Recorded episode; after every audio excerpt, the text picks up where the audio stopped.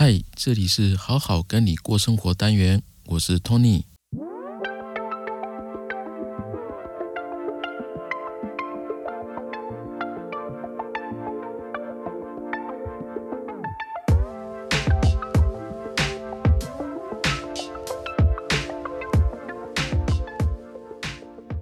好，先跟大家讲一下哦，这个是个新的单元。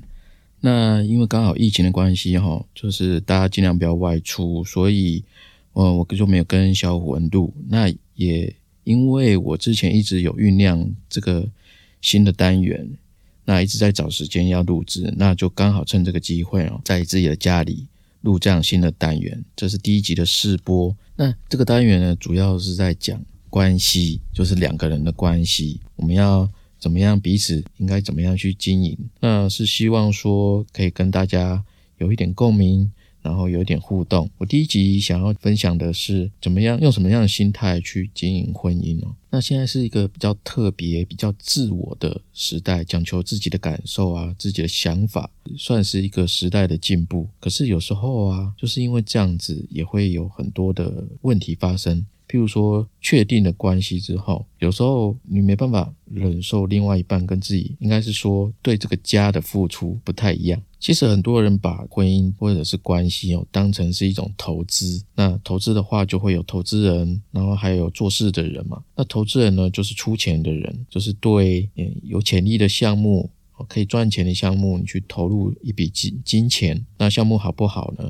那个是执行者的责任，你执行者呢，你可以把它当成是一个创业的角色。那保持着投资者的这个心态进入婚姻哦，那等于说把自己放在一个比较被动、那置身事外的一个位置，或者说你可以说是一个角度，因为你不是执行的人嘛，你就是个旁观者的角度。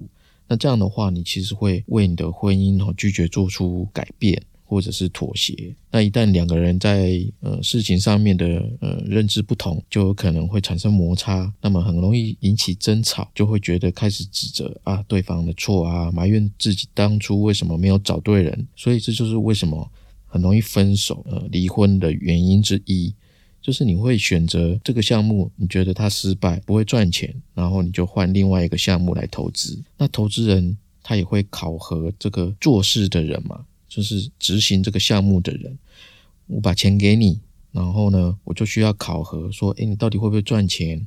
看你能不能合格。所以他会有一个考核的心态。你是考核的那个人，可是另外一个被考的人，他并不认为自己是应该是被考核的状态嘛，他就感觉就会很糟，他会认为说，诶，我也投入了感情，怎么就是你一直在考核我呢？一个考核，然后一个不断的被考核，所以他会有厌烦，他会有抗拒，他会有逃避，所以它是一个恶性的循环。那我听过一个故事哦，他是这样子，就是就是有一对情侣呢，他们就即将要结婚，那这个男的他就跟他的未婚妻约法三章，然后他说：“哎，结婚后啊，我需要有很多的自由，不想要改变。”太多，我还是要跟朋友有很多相处的时间，然后甚至呢，家里要有自己的空间。所以呢，如果我们结婚呢，我不太会为你做什么样的改变。那这样的话，你能不能接受？那这个未未婚妻嘛，就他的女朋友，因为非常爱他啊，因为就要结婚了嘛，那当然就是接受他的条件。可是这个条件呢，是不是很像投资的条件？因为你不愿意。为对方改变，也不愿意为新的关系改变。那结果呢？结婚后，这男的他真的一点家务事他都不做，经常连续几个晚上跑出去跟朋友玩，他老婆就独自一个人在家。那其实这样的生活其实很寂寞。那可是孩子出生之后啊，哎，好好一点。可是这只是看起来好一点。那这男的他也不管孩子。好像自己是一个单身汉一样。你看家务事，然后老婆自己一个人在家，然后小孩也不管，然后这妻子呢，终于忍不住了，亏他还能忍这么久。就是他说：“那你把家务事都留给我，那小孩好像是我一个人的，那你就不用负责。”然后这男的还是还是就很不耐烦的说：“那你看呢？我结婚前就跟你说了，我不会改变，那你怎么现在你就变这样子呢？好像变成是另外一半的错。”那想到这边呢？我我想大家都会觉得，一个人结婚前跟结婚结婚后如果都没有改变，那等于没结婚嘛，对不对？因为结婚就是走入一个新的关系，那自然而然的就是因为大家比较多时间在一起，居住在一起，那你要保持一个良好的关系哦，亲密关系，那一定要相对的妥协一些事情，或者是讲好听一点，就是为对方多想一点，也就是牺牲一点自主性。那我们人其实有两种基本的心理需求，一个就是跟别人建立亲密跟连接。找到归属感，另外一种就是自我的掌控感，就是自主性，能够控制自己的生活，为自己做主等等的。那单身的时候，我们自主权是不是比较高，比较能够掌握自己的生活、自己的时间等等的？所以呢，相对的，因为归属感比较少，所以会渴望亲密的关系。但是结婚后呢，等于亲密的关系已经确定了，那么他就会需要自主权的方向走。那可是因为已经进入了新的关系，相对的这两者之间要自我调节啊，做一些改变，那为这个自主性跟亲密关系哦，去找到一个新的平衡。所以你看哦，其实不管我们是是不是愿意为这个婚姻改变哦，结婚后其实很多事情都变了。譬如说像刚刚讲的这个例子，那结婚前和朋友一起出去玩哦，只是一种。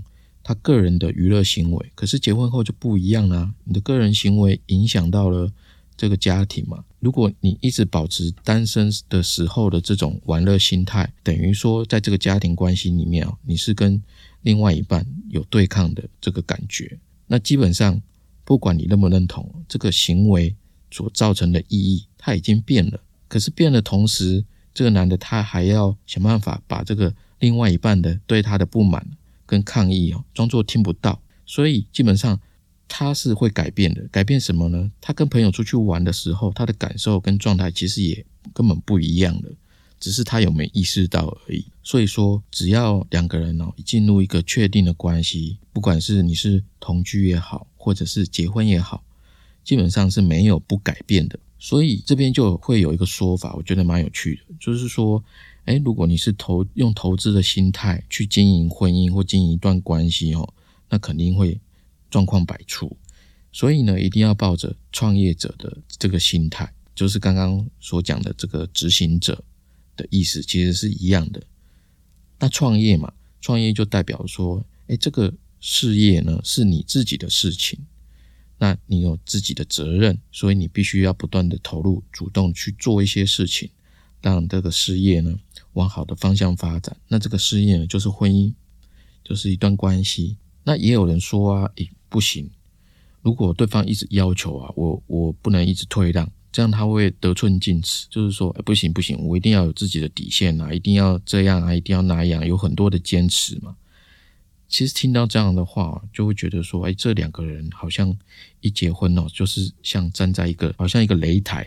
或者是武术大会，两个要互相比赛哦，就是关系是很紧张的。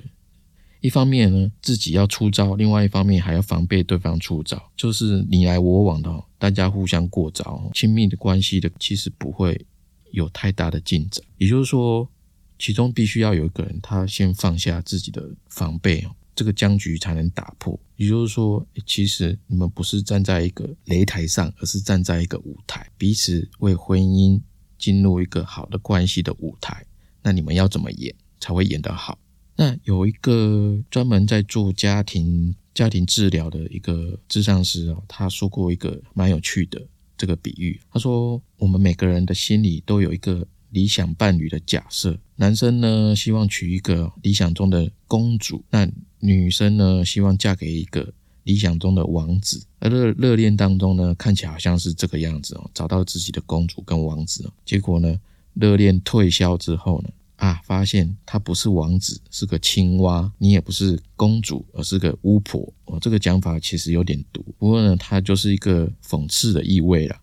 那这个时候呢，很多人他会去倾向将青蛙变成王子，就是硬要把它改变嘛。可是它本来就是个青蛙。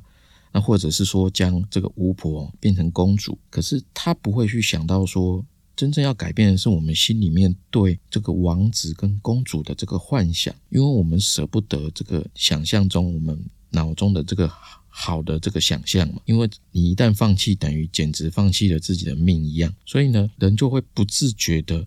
把这个另外一半装到一个幻想里面、一个框架里面，想要改造他。这个是大部分哦关系出状况的症结，就是在这里。因为你所有改造、想要改变对方的这个事情，都是在告诉对方说你不够好，所以我要改变你。那相对的，就是代表说，哎，我其实很嫌弃你。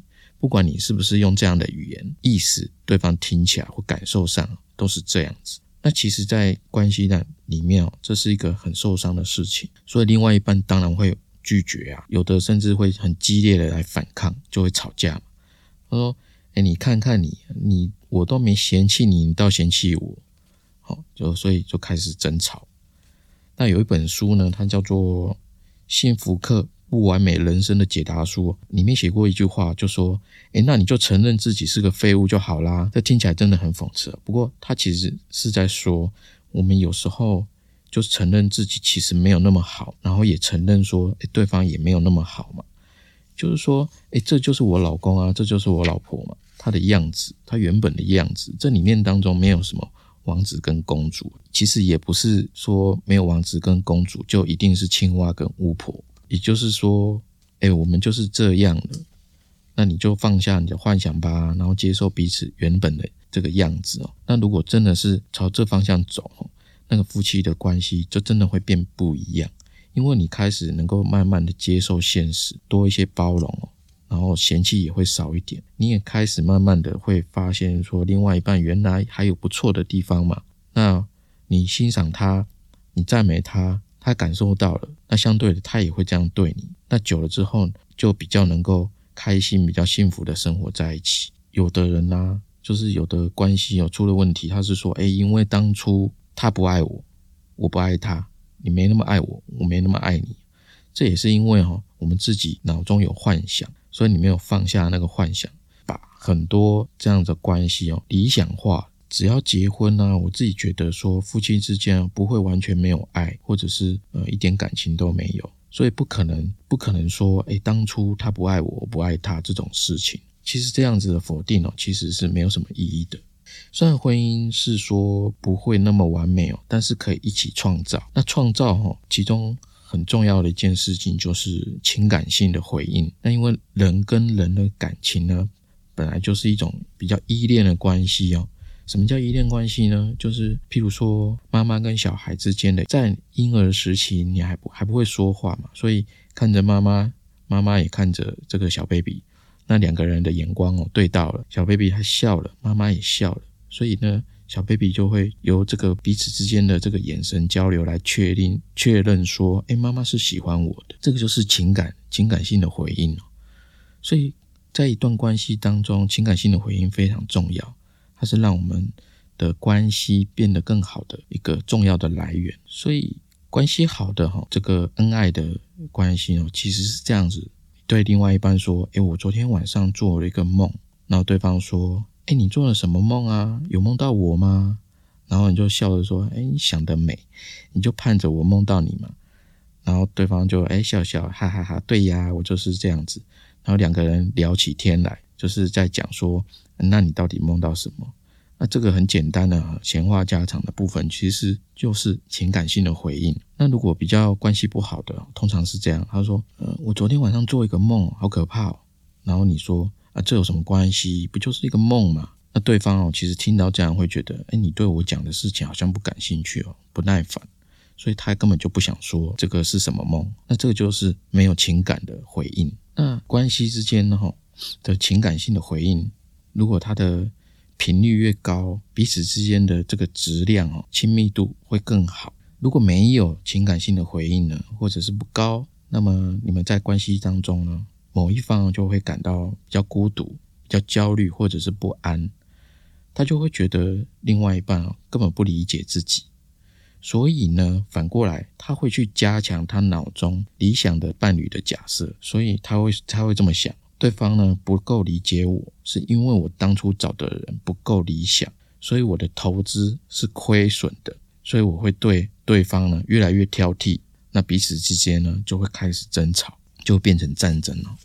曾经有一个男的，他这样子哦，他每天都要打给妻子哦，确认说他现在在干嘛，到底在哪里，我听到这个真的觉得哇，这是控制狂是吧？那假设呢，他打打电话给另外一半，结果另外一半他在忙线中怎么办？他就一直打一直打，打到呢妻子呢接上电话，他还会讲说：“我刚刚跟你打了二十几通电话，你都没有接，你到底打了谁？打给谁？”哦，这真是太恐怖了！不管你爱不爱他，你都会觉得哇，这太有压力了。然后你可能直接跟他讲：“你不要再这样好吗？”这样子我会觉得压力超大的。很恐怖诶，可是呢，这个丈夫呢一样做这样的事情，所以就是这个丈夫呢特别想介入这个妻子的私生活的领域哦。那这通常呢是彼此之间的人际边界哦没有那么清楚。那大部分的原因都是因为安全感的问题，也不是哪一方的错，是因为你们两者之间共同创造出来的。